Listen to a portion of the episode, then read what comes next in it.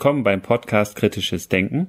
Ich bin Andreas. Und ich bin Philipp. Und bei uns geht es um Wissenschaft. Und wie sie Wissenschaft. In der heutigen Episode sprechen wir mit Professor Friedemann Schulz von Thun. Er studierte von 1967 bis 1971 Psychologie, Pädagogik und Philosophie in Hamburg. Dann war er Assistent bei Reinhard Tausch und promovierte 1973 über Verständlichkeit bei der Wissens- und Informationsvermittlung. Nach seiner Habilitation 1975 wurde er in Hamburg zum Professor für pädagogische Psychologie. Die Professur hatte er von 1976 bis 2009 inne. Ab 1971 führte er Kommunikationstrainings für Lehrer und Führungskräfte durch, später auch für Angehörige aller Berufsgruppen. Professor Schulz von Thun veröffentlichte zahlreiche Bücher, unter anderem das allseits bekannte Standardwerk Miteinander reden 1 bis 3. Er erhielt zahlreiche Ehrungen und Auszeichnungen, unter anderem die Ehrendoktorwürde der Universität St. Gallen. Nun viel Spaß beim Interview.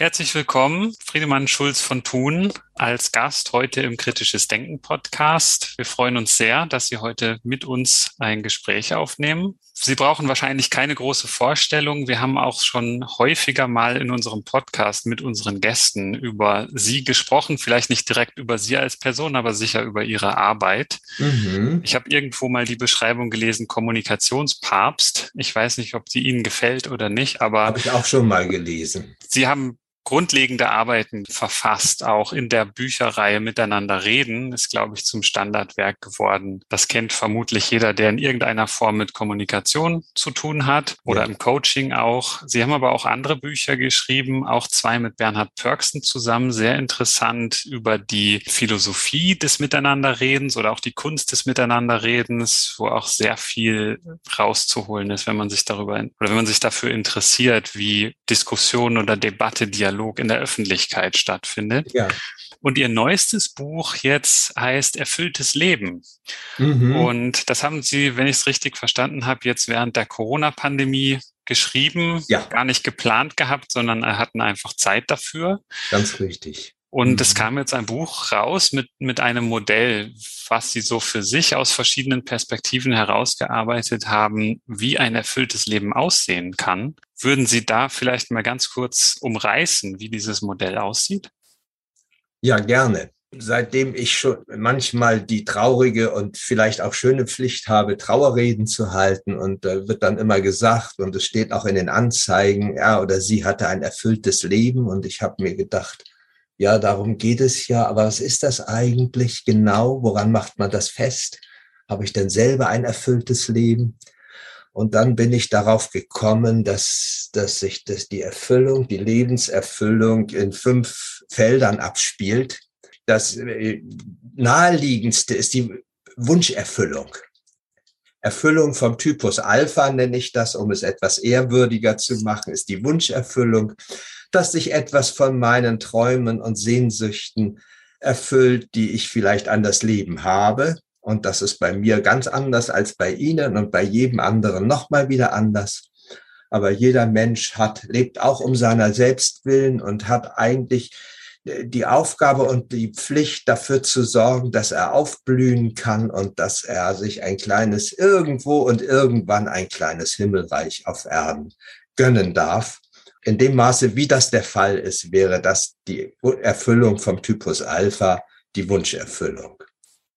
Dann Typus Beta, da habe ich bei einem Geigenbauer namens Martin Schleske gelesen, wer ein erfülltes Leben sucht, der muss sich fragen, was hat sich durch dich erfüllt? Oha, das ist eine neue Blickrichtung. Beim Typus Alpha ist es, was hat sich für mich erfüllt? Und was darf ich genießen, so dass ich etwas vom Leben gehabt habe. Aber was hat sich durch mich erfüllt, ist eine andere Perspektive. Ja, der Mensch braucht auch einen Sinn und von Viktor Frankl wissen wir, dass sofort ein existenzielles Vakuum entsteht, wenn wir nicht für etwas da sind, was nur nicht nur wir selber sind.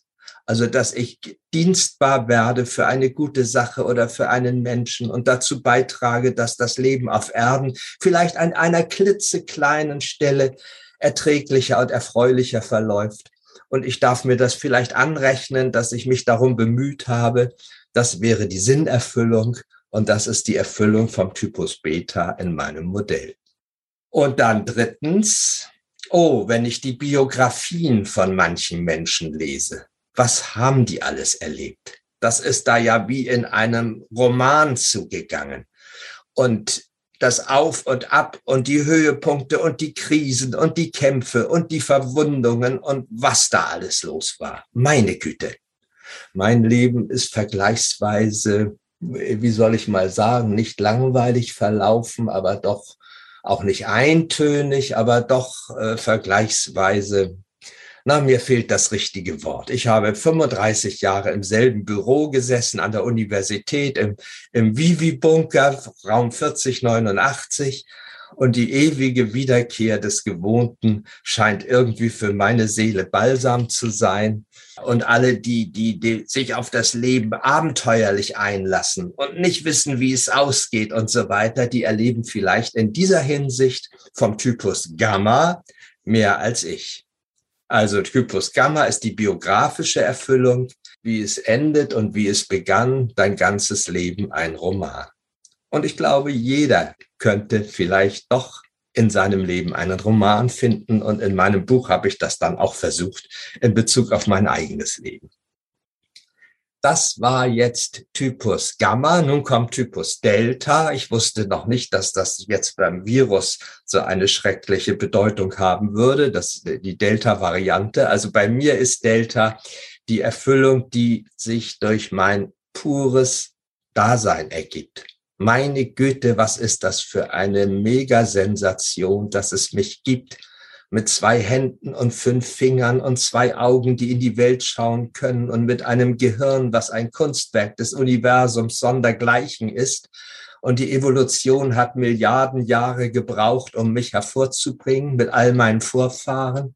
Und dass in uns noch etwas ist vom Fisch, der irgendwann an Land geklettert ist. Und das waren unsere Vorfahren. Und wenn man sich das vergegenwärtigt, wie wir ein Geschöpf sind und uns nicht selber gemacht haben, wie wir ein Geschöpf sind, ungefragt entbunden und ohne dass wir gefragt werden, müssen wir sterben, also einem Schicksal preisgegeben. Wenn man das mal so richtig an sich heranlässt, diese Megasensation, dann macht allein das schon jeden Augenblick zu einer Erfüllung. Und in dem Augenblick, wo ich jetzt zu Ihnen spreche und spüre, dass ich hier sitze, das ist doch ein aufregendes Moment. Und jeder hat diese Art von Erfüllung, aber nicht jeder lässt es an sich heran. Ich auch nicht. Ich bin manchmal derart pragmatisch unterwegs und habe so viel auf dem Zettel und was ich alles, äh, die ganze Abarbeitungsorgie pragmatisch hinzukriegen und das Leben zu bewältigen. Aber hin und wieder gelingt es mir doch zunehmend, den Augenblick in seiner ganzen Kostbarkeit und in seiner ganzen Würde und in seiner ganzen Einmaligkeit zu erleben und das an mich heranzulassen. Und in dem Maße, wie mir das gelingt, habe ich eine Erfüllung vom Typus Delta und das war jetzt das vierte Feld. Das waren die vier Felder und jetzt kommt ein kreisrundes Feld in der Mitte, das ist das fünfte Feld. Ja, das ist mein Auftrag hier auf Erden, ganz und gar ich selbst zu werden. In welchem Maße gelingt mir die Selbsterfüllung? Gelingt es mir das, was als Möglichkeit in mir steckt, auch wirklich zu verwirklichen? In der humanistischen Psychologie sprechen wir ja von Selbstverwirklichung. Und das hat zwei Aspekte, dass ich ganz und gar ich selbst werde und nicht versuche, jemand anders zu sein und dass ich ganz und gar versuche, mein Leben zu leben und nicht das, was mir vielleicht aus Hollywood oder von meinem Vater oder von meiner Bezugsgruppe oder von meinen Influencern äh, eingeflüstert wird, dass ich ganz und gar mein Leben lebe. Und das, was potenziell in mir steckt als persönliches Wachstum, dass das gedeihen kann. Das wäre das fünfte Feld. Und in dem Maße, wie mir das gelingt, nimmt das dann auch Einfluss und deswegen ist dieses Feld in der Mitte gemalt. nimmt das dann auch Einfluss auf die anderen vier Felder. Denn es sind ja meine Sehnsüchte und Wünsche, die für mein Leben maßgeblich werden. Es ist ja meine Berufung, die ich für mich als stimmig empfinde, durch die ich dienstbar werde für andere. Und es ist ja meine Biografie. Dein Charakter ist dein Schicksal, sagt man. Es ist ja meine Biografie, an der ich auch mitstricke. Und es ist meine Art, mir meinen Reim auf mein Leben zu machen im Felde Delta, so dass dieses mittlere Feld der Selbsterfüllung auch im Idealfall jedenfalls, nicht immer im Realfall, aber im Idealfall Einfluss nimmt auf die anderen vier Felder. Das war mal so das Wichtigste in Kürze zu diesem neuen Buch und zum erfüllten Leben. Ja, erstmal vielen Dank auch für die, für den schönen Worten beschriebene Modell. Und Sie, Sie schreiben in Ihrem Buch, ja, und Sie haben anfangs auch gesagt, Sie sind quasi zu diesem Buchschreiben gekommen, weil Sie auch hin und wieder als Trauerredner in der Rückschau darauf schauen, was hatte die Person, für die Sie die Trauerrede halten, ein erfülltes Leben? Und Sie schreiben in, ihr, in Ihrem Buch auch, es, es muss nicht unbedingt, also man muss nicht unbedingt bis zum Ende des Lebens warten, um in der Rückschau zu betrachten, ob man ein erfülltes Leben hatte, sondern es macht durchaus auch Sinn, als junger Mensch sich darüber Gedanken zu machen, was kann denn ein erfülltes Leben sein? Oder Sie sprechen auch Leute in der Mitte ihres Lebens an, mal so eine Wasserstandsmessung zu machen. Habe ich eigentlich gerade ein erfülltes Leben? Was ist denn schon passiert? Was kann ich noch machen? Ja, Ganz genau. Je nachdem, in welchem Lebensalter ich stecke, werde ich dieses Buch anders lesen und andere Anregungen daraus entnehmen. Mhm. Und man kann dann so verschiedene Brillen aufsetzen und prüfen, was von dem Bereich Wunscherfüllung ist in meinem Leben vorhanden, Sinnerfüllung oder biografische Erfüllung und kann dann ja auch schauen, wo fehlt vielleicht jetzt noch etwas in meinem Leben oder ja, ja, wo habe ich vielleicht schon zu viel des Guten? Und äh, wo liegt etwas brach, was noch auf seine Entwicklung wartet. Ja. Was mir noch so aufgefallen ist, dass es so einen Teil geben kann.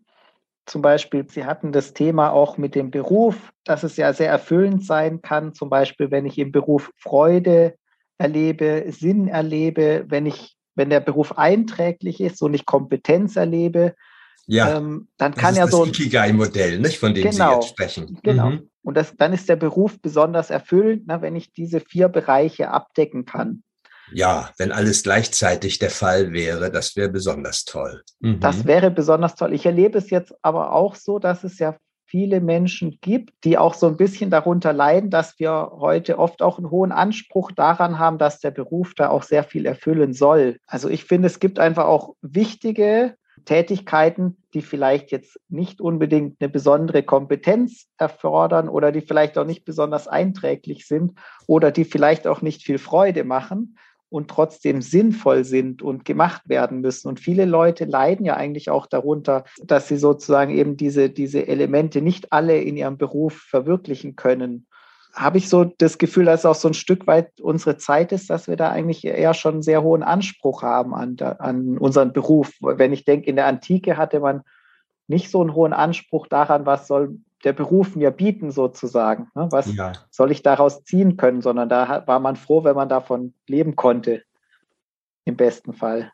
Ja, und wenn wir ein bisschen bescheidener sind, dann sind wir vielleicht auch damit zufrieden. Dann muss nicht jeder Augenblick erfüllend sein. Aber wenn ich mir sagen kann, es macht Sinn für irgendwen mhm. auf dieser Welt, dann äh, ist das ja auch geeignet, vielleicht das, was in den anderen Feldern fehlt, äh, zu kompensieren.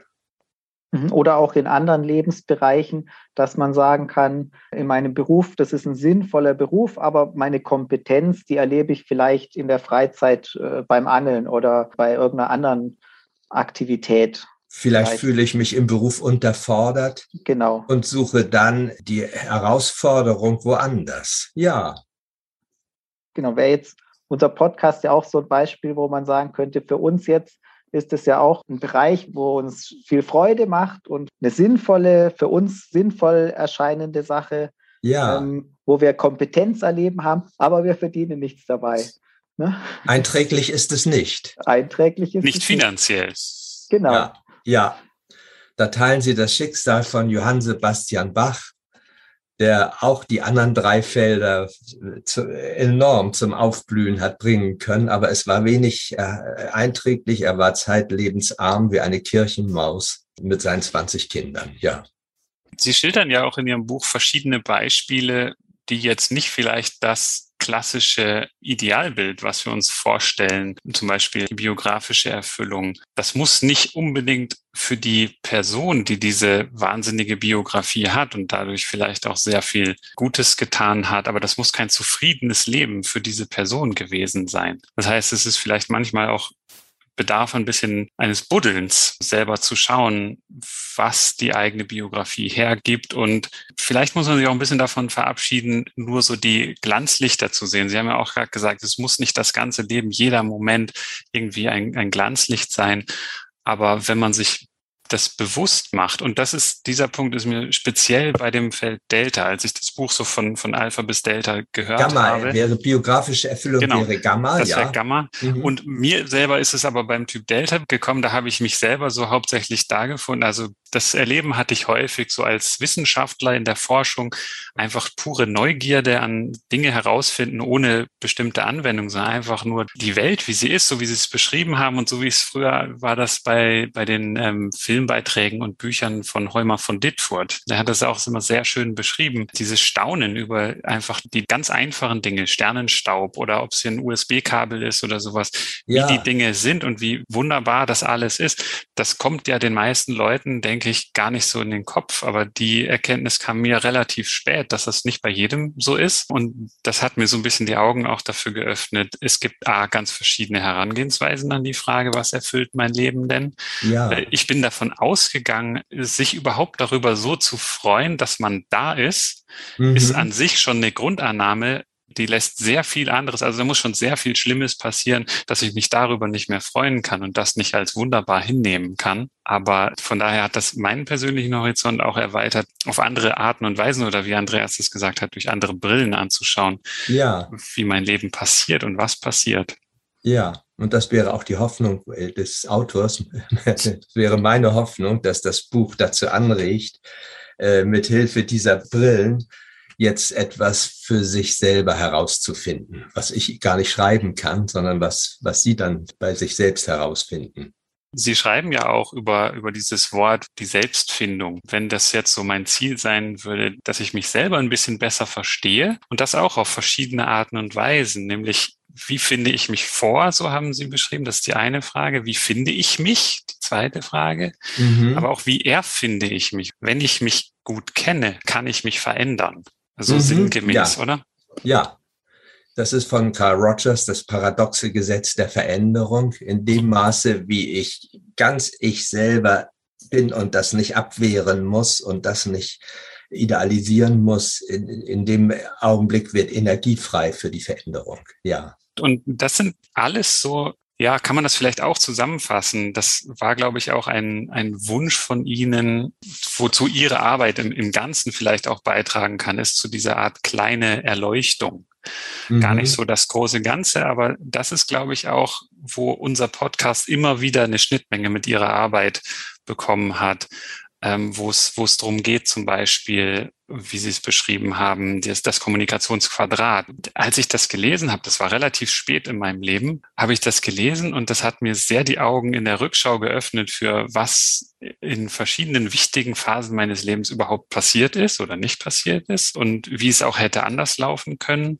Zwischenmenschlich meinen Sie Zwischenmenschlich, jetzt? genau, ja. jawohl. Das hat meinen persönlichen Horizont erweitert, aber auch so die Idee vom inneren Team, dass man verschiedene Persönlichkeitsaspekte annehmen kann und auch zuhören kann und dass es nicht nur einfach ein gleichzeitiges leises und lautes Bellen ist, sondern dass sie auch zeitlich versetzt kommen können mit den Spätmeldern. Das finde ich ist ein Teil dieser kleinen Erleuchtung, die mhm. ich persönlich jetzt, würde ich mal sagen, begonnen habe zu haben. Und das finde ich in ihren Büchern sehr, sehr hilfreich. Und jetzt kommt das so in diesem Buch über das erfüllte Leben alles auch so ein bisschen zusammen. Hat mich jetzt angeregt. Das wäre auch meine Hoffnung, dass andere selber ins Grübeln kommen und sich da Gedanken drüber machen. Ja, ins Grübeln und in die kleinen Erleuchtungen hinein. Ja. Genau. Ja, das ist schön, wie Sie das schildern. Und genauso ist das Buch gedacht, nicht? Dass man das mit sich, mit, mit eigenen Erlebnissen verknüpft mhm. und dann die eine oder andere kleine Erhellung hat, die vielleicht für das weitere Leben noch bedeutsam sein kann. Ja. Unser Thema ist ja hauptsächlich kritisches Denken. Ja oder Schrägstrich Wissenschaft. Wir haben den Podcast kritisches Denken genannt. Das ist vielleicht ein Sinnbild davon, dass wir uns gerne Gedanken darüber machen, wie die Sachen so aus einer Vogelperspektive, aus der Metaperspektive ausschauen. Und auch da sind so die Gedanken gekommen, ja, wenn ich mir so das innere Team, das Konzept des inneren Teams anschaue. Sie haben auch zum Beispiel einmal das, das Zitat irgendwo, wir haben zwei Augen, eins zum würdigen und eins für den kritischen Blick. Ja. Da habe ich mich sehr auch ans kritische Denken äh, erinnert gefühlt und eine Sache, die sehr oft in unseren Gesprächen mit unseren Gästen zutage kommt, ist, wenn wir kritisch denken. Das, das wird da sehr oft auch gleichgesetzt mit so kritisieren oder nörgeln und so weiter. Und Sie haben in Ihrem Buch das Beispiel Politik oder auch Gesundheitswesen genannt. Da lässt sich trefflich kritisieren an allen Ecken und Ebenen, aber uns fehlt dann oft diese Würdigungsbrille, ja. wo wir sagen, Gott, wie schön ist es eigentlich, in was für einem sicheren Land ich lebe und dass ich ein Gesundheitssystem habe, wo ich im Zweifelsfall mit einer kleinen Plastikkarte ins Krankenhaus gehen kann und, und mich behandeln lasse und alles für mich getan wird, dass, dass mir nichts Schlimmes zustößt. Ja. Diese Würdigungsbrille, die finde ich, ist, glaube ich, auch ein sehr wichtiger Aspekt. Ja, und wenn man die beiden Gedanken zusammenfügt, dann würde ich sagen, ist die kritische Würdigung eine Schlüsselqualifikation. Da braucht man dann beide Augen. Nicht? Mhm. Ja, dass ich nicht die Augen davor verschließe, dass manches im Argen liegt und dass manches verdammt nochmal geändert gehört und verbessert gehört. Aber dass ich auch mit dem anderen Auge sehe, was alles da ist und was alles erreicht ist und was alles überhaupt nicht selbstverständlich ist und was erst einmal gewürdigt sein will, bevor wir dann vielleicht über die nötigen Veränderungen nachdenken. Es tun sich ja oft solche Spannungsfelder auf. Ich finde das ähm, auch bei vielen Themen im Buch kehrt es ja immer wieder, dass sie solche Quadrate bilden. Finde ich ähm, sehr schön, dass es so anschaulich ähm, auch dargestellt ist und Diese dann, Wertequadrate, ne? Genau. Darauf spielen Sie jetzt an, ja. Genau. Und die tun mhm. sich ja in verschiedenen Bereichen eigentlich immer wieder auf. Ich finde auch, auch das mit dem Team, mit dem inneren Team, das ist auch so eine anschauliche Darstellung. Wir neigen ja auch dazu, Sachen zu personalisieren oder wir können gut in Personen denken und ich kann mir schon vorstellen, dass es sehr hilfreich ist, dass man eben dadurch auch sich Sachen besser vorstellen kann, solche Modelle, wenn es so ein bisschen greifbarer, plastischer ist und, und irgendwie anschaulich. Ne? Das ist ja. einfach so, wie unser Geist auch funktioniert, ja. dass man solche Vehikel auch braucht. Also mir helfen diese Modelle enorm, dann bekomme ich das vor Augen und auch der Dummy in mir, der nicht alles so gleich versteht, besonders wenn es kompliziert geschrieben ist, der kommt dann allmählich dahinter, ja. So dass sie das auch für sich selber dann auch so ein bisschen diese Veranschaulichung. Ne, ähm, ich nutzen. brauchte die dringend ja. und äh, dann habe ich gemerkt, ja, für andere kann sie aber auch hilfreich sein, ja. Hm, ich habe ja ein Buch, äh, jetzt im letzten Buch geschrieben, dass ich wenn ich mich frage nach meinem wahren Wesen, dass ein Teil ist oder eine Facette ist, dass ich ein Dummy und ein Klugi in mir habe. Der Dummy hat schon in der Schulzeit dazu geführt, dass ich dann sitzen geblieben bin und von nichts mehr eine Ahnung hatte. Und der Klugi hat dazu geführt, dass ich mit 32 Jahren Professor wurde. Aber die, die, es ist eine innere Koexistenz zwischen diesen beiden. Und diese innere Koexistenz führt dazu, hat dann dazu geführt, dass ich über Verständlichkeit promoviert habe. Also damit es auch der Dummy versteht und kapiert. Auch der Dummy in mir. Und dass ich diese Modelle mit den vier Ohren und so weiter, wo dann alles anschaulich wird, was im siebten Himmel der Abstraktion äh, für mich und für manch anderen auch nicht zugänglich ist. Ja. Genau, also das, das geht mir persönlich auch so. Ich habe erwähnt, so ein bisschen in meiner Delta-Kapsel als Teenager und habe mir da überlegt, wie, wie Planeten entstehen, was schwarze Löcher sind, was da, wie das Universum aufgebaut ist. Ja. Hätte ich aber damals ein Buch über Kommunikationspsychologie gelesen, hätte ich wahrscheinlich überhaupt nie angegriffen, weil das, das hat mich damals irgendwie gar nicht interessiert. Mhm. Aber jetzt heute wünsche ich mir, ich hätte früher dann nämlich genau auch so was Anschauliches, was, was auch mein Dummy in mir versteht, gehabt, um eben Zugang zu diesen Konzepten zu haben. Weil ich seither, seitdem ich auch miteinander reden eins bis drei gelesen habe und auch ihre Bücher mit Bernhard Pörksen, das beeinflusst sehr auch, wie wir jetzt hier unseren Podcast machen, wie ich darüber nachdenke, was ist kritisches Denken, was bedeutet das. Ich überlege mir dann immer, was ist denn dieser kritische Denker in mir? Sind das vielleicht auch verschiedene Mitglieder mhm. von einem mhm. inneren Team? Ja, Wer ja. spielt da zusammen? Ist ja. das nämlich auch mal der eine, der ganz schnell und laut auf andere zeigt und Fehler findet, in dem, wie wir denken oder falsch denken und so weiter? Dann kommt als mittlerweile durch den Podcast, denke ich, immer sofort auch die, das Stoppschild und sagen, ja, aber guck erstmal, das, das machst du selber wahrscheinlich genauso. Mhm, mh. Also diese ganzen Biases und sowas. Ja. Ich, ich versuche mir schon immer zu überlegen und mich dabei zu ertappen, wie ich die ganzen Denkfehler selber begehe. Ja. Und das ist, glaube ich, da haben wir so für uns rausgearbeitet, ein wichtiger Aspekt vom kritisches Denken, dass das bei einem selber anfangen muss, weil es doch zu leicht ist, bei anderen Leuten die Fehler zu finden und zu schwer bei einem selber. Ja, und wenn du zu stark in die Rolle des Staatsanwalts gehst und äh, mit flammendem Plädoyer die ganzen Versäumnisse und Defizite des Angeklagten hervorhebst, dann ist das vielleicht auch ein Hinweis darauf, dass, da, äh, dass du mit dem Thema etwas hast, was dir zu schaffen macht. Ja. Ich denke auch, da kann man auch durchs kritische Denken bei den Fehlern, die man so schnell an anderen findet, auch was über sich selber lernen. Und ist ja auch so ein Beispiel für so ein Quadrat. Ne? Wenn ich sage, ich bin sehr kritisch ne, gegenüber anderen, dann fehlt mir vielleicht eher dieser Teil der Wertschätzung. Und einerseits ist es ja eine Kompetenz, Sachen differenziert vielleicht zu betrachten und zu hinterfragen. Ja. Ne? Und das Übermäßige ist dann eben dieses Staatsanwaltschaftliche, ne, was dann nicht mehr gut ist. Und auf der anderen Seite wäre ja das zum Beispiel zu sagen, ich, ich äh, bin naiv und sage, ja, alles, was andere sagen, wird schon stimmen. Ja, und idealisiere das vielleicht. Genau. Das wäre dann die unkritische Idealisierung auf der anderen Seite, ja. Und da, da tun sich ja dann immer Entwicklungsmöglichkeiten auf. Wenn ich zu kritisch bin, ne, dann kann ich vielleicht auch diesen eher annehmenden Teil vielleicht fördern. Und wenn ich zu wenig kritisch bin, dann kann ich eben eher diesen, diesen kritischen Teil auch mehr fördern, dass man so eine Ausgeglichenheit erreicht oder dass man auch beide Möglichkeiten hat in seinem ja. Verhaltensrepertoire.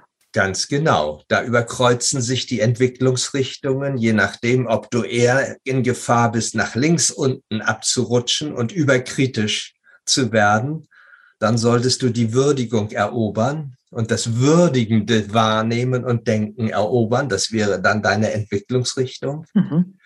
Und wenn du da schon viel zu viel des Guten verwirklichst von, von deinem Wesen her, dass du eher unkritisch und idealisierend, vielleicht sogar lobhudelnd, dann wäre die Entwicklungsrichtung von unten rechts nach oben links genau entgegengesetzt, das Kritische zu entwickeln und, und wahrzunehmen, dass dann nicht alles in Ordnung ist und nicht in jeder Hinsicht und auch fähig zu, äh, das zu sehen und zu benennen. Ja. Mhm. Und dann geht der Regenbogen auf, wenn Würdigung und Kritik beides als innere Möglichkeit vorhanden ist.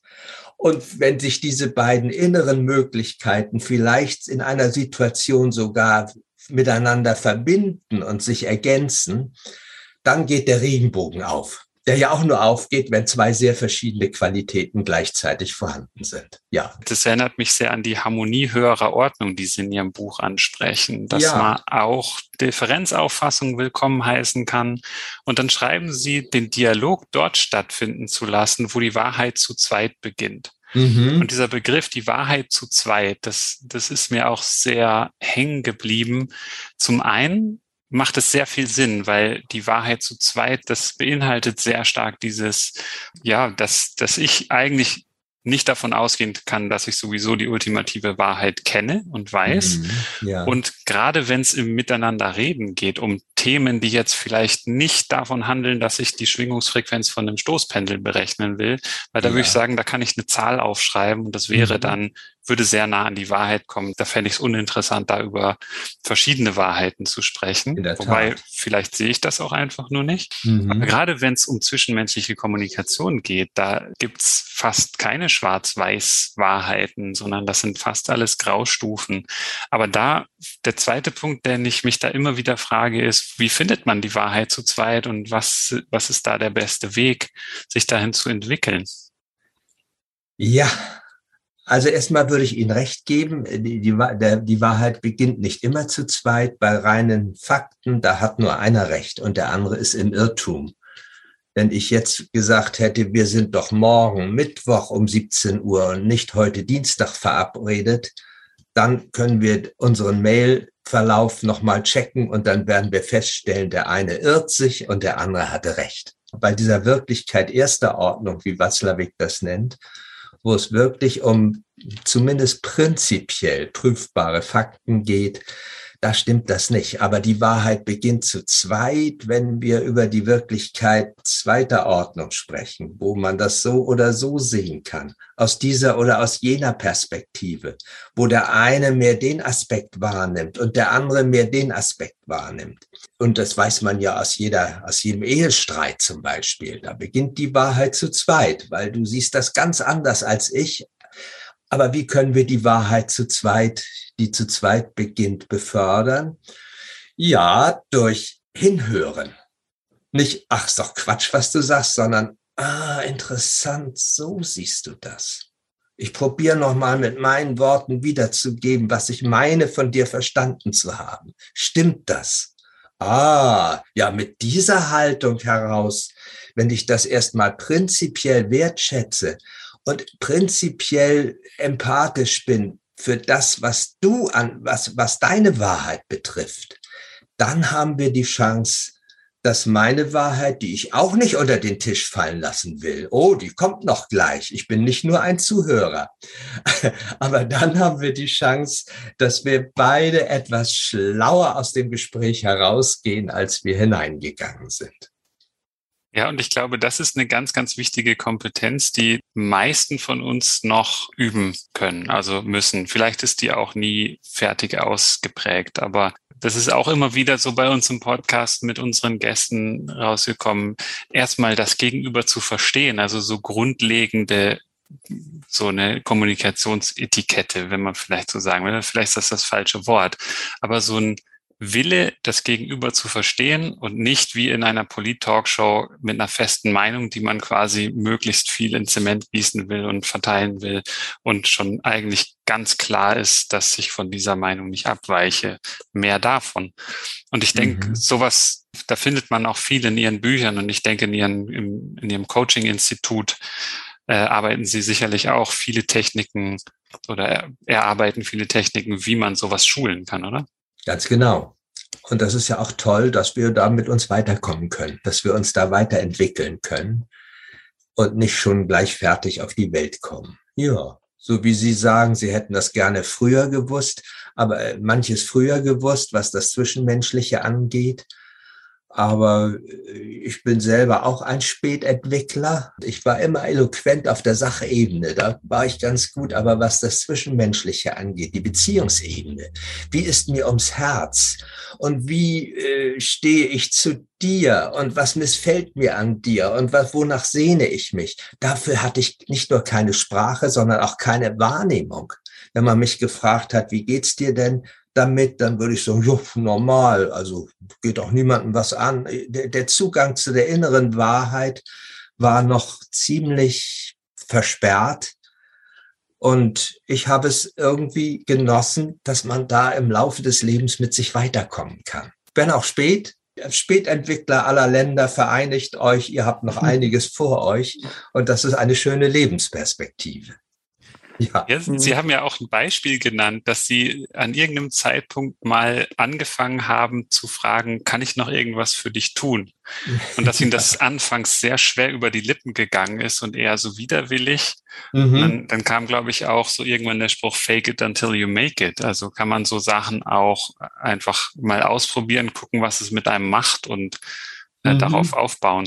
Ja, und, und dann kann man in den Satz vielleicht hineinwachsen und irgendwann ist er authentisch dann. Ja, Mhm. Und man ja. kann ja auch durch das Ausprobieren auch wieder viel über sich erfahren, wie man wirklich ist. Ich glaube, das hatten Sie eben auch angesprochen im Buch, dass man, gerade wenn man nicht so genau weiß, ja, wie bin ich eigentlich, was entspricht mir eigentlich, dann manchmal einfach auch Sachen äh, versuchen muss. Ich glaube, Sie hatten das Beispiel, dass Sie im Studium erstmal verschiedene Studiengänge parallel studiert hatten, um dann für sich auch herauszufinden, was ist eigentlich für mich jetzt der richtige Weg. Ganz genau. Ich hatte ja keine Ahnung, wozu ich berufen bin und wozu ich geeignet bin und äh, was mich aufblühen lässt. Keine Ahnung. Ich muss es herausfinden. Ich probiere mal dies, ich probiere mal das in der Hoffnung, dass ich irgendwann merke, oha, ja, jetzt packt es mich. Oha, ja, jetzt spüre ich, da kann ich was beitragen, da kann ich etwas. Oha, ja, da, da empfinde ich einen Sinn und eine Berufung für mich und vielleicht sogar eine Mission. Aber ich habe das nicht vorher gewusst. Ich musste es herausfinden. Mhm, und das ist eigentlich auch eine Einladung, dass man auch immer wieder sich selbst neu entdeckt oder beobachtet, ne? was entspricht mir eigentlich? Was entspricht mir, was ist mir wesensgemäß? Ja. Ja. Und das, genau. das wäre dieser Selbsterfüllungsaspekt dann. Ganz genau, dass ich der werde, der ich einmal gedacht war, vielleicht, ja. Oder wie Sie auch Oscar Wilde zitieren, neulich bin ich in mich gegangen und habe dort niemanden angetroffen. Klingt ja, ja erstmal schrecklich, aber Sie, Sie, haben, Sie haben dann später auch noch eigentlich eine schöne Auflösung davon oder einen Tipp, wie man das umgehen kann, nämlich lebe ein Leben, das dir entspricht und damit zu deinem Leben wird. Dazu ist es erforderlich, dass du dich selbst erkennst und verstehst auch wieder die Einladung, wenn man über sich selber nachdenkt und sich selber herausfindet und offen dafür ist, sich selber kennenzulernen, auch mit allem, was unbehaglich ist, nicht nur in der Komfortzone, mhm. dann, dann bringt einen das sicherlich oder potenziell weiter in seinem und Leben. In der Hinsicht war ich wirklich sehr entwicklungsbedürftig. Und wenn ich da dieses Modell vom inneren Team erfunden habe, wo es ja darum geht, die inneren Stimmen wahrzunehmen, die sich miteinander oftmals gar nicht einig sind und sich gegenseitig lahmlegen, so dass es dann, äh, ich denke, da ist eine innere Leere in mir. Ich hab, bin in mich gegangen und habe dort niemanden angetroffen, wie Oscar Wilde spottet. Dahinter steckt oft, dass da viele in mir drin sind, aber die sich gegenseitig die Luft abschnüren und sich gegenseitig nicht gelten lassen und gegenseitig in eine Todfeindschaft geraten sind. Und dann entsteht diese Lähmung, indem die sich gegenseitig Patt setzen. Und das erstmal zu entdecken, ah, da ist eine Stimme in mir, die möchte eigentlich ausbrechen und, hm, und da ist eine andere in mir, die hat ganz große Angst davor und möchte bleiben und sich festhalten. Ah, und die beiden sind im Kampfe miteinander. Ah, jetzt begreife ich, was mit mir los ist. Also ich musste das innere Team erfinden, um den Zugang zu mir selber entscheidend zu erleichtern. Ja. Mhm. Ja, und da findet jeder Stimmen, die vielleicht auch erstmal, wenn man sie aussprechen lässt, von anderen als peinlich erlebt werden oder wenn man so den oder von mir selbst Narzissten, peinlich ja, auch. genau genau ja. das meine ich von einem anderen inneren Teammitglied mhm. du kannst doch nicht so narzisstisch daherkommen wer bist du denn überhaupt du bist ja größenwahnsinnig oder weiß ich nicht sowas ja. ne? und und sowas aber wenn die Stimmen da sind dann brauchen sie ja auch Würdigung und ihren Platz und vielleicht dann aber auch die Gegenstimme und sie haben ja auch dann in, in dem dritten Buch übers innere Team verschiedene Mannschaftsaufstellungen beworben, dass man in verschiedenen Situationen, wenn man das innere Team kennt, auch eher noch verschiedene Aufstellungen ins Spiel schicken kann, die dann zu verschiedenen Situationen angemessen auch mit der Situation umgehen. Genau. Können. Für diese oder jene herausfordernde Situation, wen brauche ich denn da? Oh, da muss ich jemanden dabei haben, der klipp und klar den eigenen Standpunkt vertritt. Wenn ich den zu Hause lasse, dann gehe ich unter in der Situation. Ich muss aber auch jemanden dabei haben, der sich interessiert dafür, was im Herzen des Gegenübers vor sich geht. Also ich nehme auch meinen empathischen mit. Und vielleicht brauche ich noch einen dritten und einen vierten. Und das ist, wie Sie sagen, situationsspezifisch. Und das ist auch eine tolle Chance mit dem inneren Team, sich vor herausfordernden Situationen, die mir Beklemmungen verursachen, die mir bevorstehen, sich zu überlegen, wen nehme ich da mit und wen muss ich unbedingt dabei haben. Dann vielleicht noch so an, an Sie die Frage. Ich habe vorhin ja erwähnt, wenn ich mir das Konzept, Konstrukt kritisches Denken überlege, was fallen Ihnen da spontan für innere Teammitglieder auf, die so beim kritischen Denken wichtig sind? Beim kritischen Denken, aha, mhm. ja. Ja, da, das braucht manchmal Zivilcourage, ein bisschen Courage. Denn einer in mir, der sagt, ja, was du machst, ist ja alles wunderbar. Ich bin ganz höflich und zustimmend und affirmativ, auch um die Beziehung nicht zu gefährden. Und jemand, der da mit einem kritischen Auge drauf guckt, der braucht ein bisschen Mut auch. Das ist also, würde ich sagen, hm, in manchen Situationen und in manchen Beziehungen brauche ich Mut und Courage, um das Kritische zu sehen und vielleicht dann auch sogar anzusprechen. Mhm. Es braucht das ja ist mal so eine, ein spontaner erster Gedanke, ja.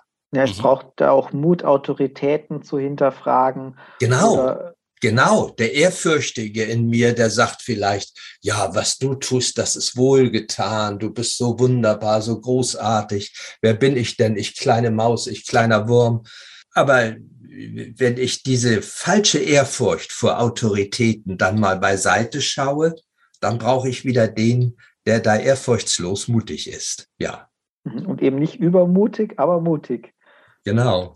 Das hat ja immer so diese Dialektik. Das finde ich auch schön in dem Modell. Ich wollte noch mal auf das erfüllte Leben zurückkommen, ja. was mich noch beschäftigt hat. Es sind ja so verschiedene Aspekte, die Wunscherfüllung, die Sinnerfüllung, die biografische Erfüllung, Daseinserfüllung und Selbsterfüllung, wo ich mich gefragt habe, ob das nicht auch, es ist etwas, was, was so meinem Modell von, wie würde ich das bewerten, was ist ein erfülltes Leben auch entspricht und Gleichwohl habe ich mich gefragt, ob das nicht auch eine kulturelle Perspektive mit drin hat, ob jetzt jemand, der zum Beispiel ein Buddhist ist, das ja. nicht auch anders konzeptualisieren würde und vielleicht auch sagen würde, naja, wenn ich diesen Aspekt Wunscherfüllung, ne, wenn das ja. für mich ein wesentliches Kriterium ist, dann bin ich vielleicht auf dem Holzweg zum Beispiel. Ja.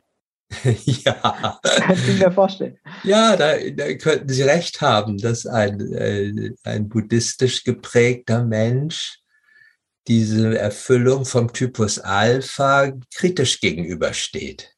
Aber das macht ja nichts. Ich würde dann doch, ja. äh, eine, ich würde mich dann doch dafür stark machen und sagen, doch, ich lebe auch um meiner selbst willen ja. dieses Gastspiel auf Erden ist es auch um meiner selbst willen und dass ich ein Stück Glückseligkeit erfahren kann und mich darum bemühe, mich da zum Aufblühen zu bringen und das auch als eine Dienstpflicht ansehe, dass ich meinen Sehnsüchten nachspüre.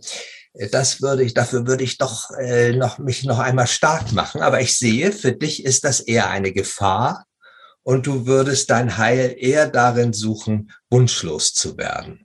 Ja, da beginnt vielleicht dann die Wahrheit wieder zu zweit. Ja, genau. Und vielleicht ist der Wunsch nach der großen Erfüllung im Buddhismus ja auch vom bisschen vom Typ Alpha geprägt. Ja, ja dazu kenne ich mich jetzt zu wenig aus im Buddhismus. Vielleicht würden die dem zustimmen, nicht? Mhm. Oder, oder wieder andere Aspekte. Aber es ist ja auch so, dass für jeden Menschen unterschiedliche Aspekte ein unterschiedliches Gewicht haben können. Ganz genau. Und auch zu jeder Lebensphase vielleicht der eine oder der andere Aspekt mehr in den Vordergrund tritt. Sehe ich ganz genauso, ja. Genau, und eine Einladung ist es ja auch, was Philipp, was du schon am Anfang gesagt hast, denke ich. Ich glaube, man verknüpft so diesen Rückblick, was ist ein erfülltes Leben, oft auch so eher damit, dass man sozusagen eben zurückschaut auf sein Leben. Und es ist ja aber auch eine Einladung, innezuhalten und nach vorne zu schauen oder zu schauen, was ist eben jetzt gerade im Moment, um dann nochmal die Weichen anders justieren zu können. Ja, entweder anders justieren oder dass ich das, was ist, würdigen kann.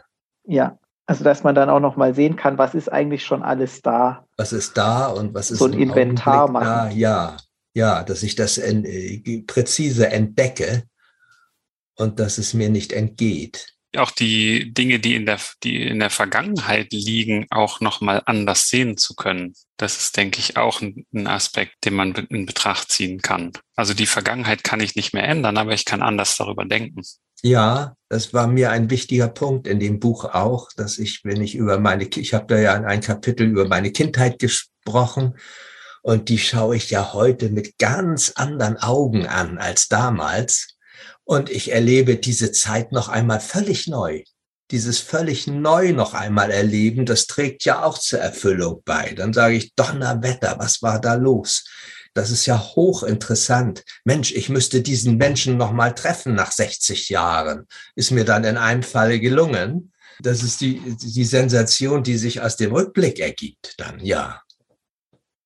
Ja, ich denke, da gibt es unendlich viele Anknüpfungspunkte, wo jeder und jede selbst schauen kann, auch so nach der Lektüre ihres Buches, wie man auf verschiedene Bereiche, verschiedene Abschnitte des eigenen Lebens zurückblicken kann oder draufblicken kann oder vorausblicken kann und sie mit anderer Brille sehen kann. Ja. Und manchmal also ich, auch die Lupe auspacken kann. Ich finde, das fand ich auch einen schönen Aspekt, weil sie vorher auch so ange, äh, fällt mir jetzt gerade auch nochmal ein, mit der Biografie biografischen Erfüllung, dass ihr Leben doch eher in ruhigeren Bahnen verlaufen ist, sozusagen. Und ja. wenn man aber mit der Lupe draufschaut, dann mhm. sieht man doch, dass da sehr viel passiert ist eigentlich. Dass man doch einen Roman drüber schreiben könnte. Ja. ja. Den Roman zu entdecken, auch wenn das Leben nicht spektakulär gewesen ist guter Roman muss ja nicht immer spektakulär sein. Ganz ich genau. denke so an Kinofilme. Ich mag auch nicht immer unbedingt die Blockbuster.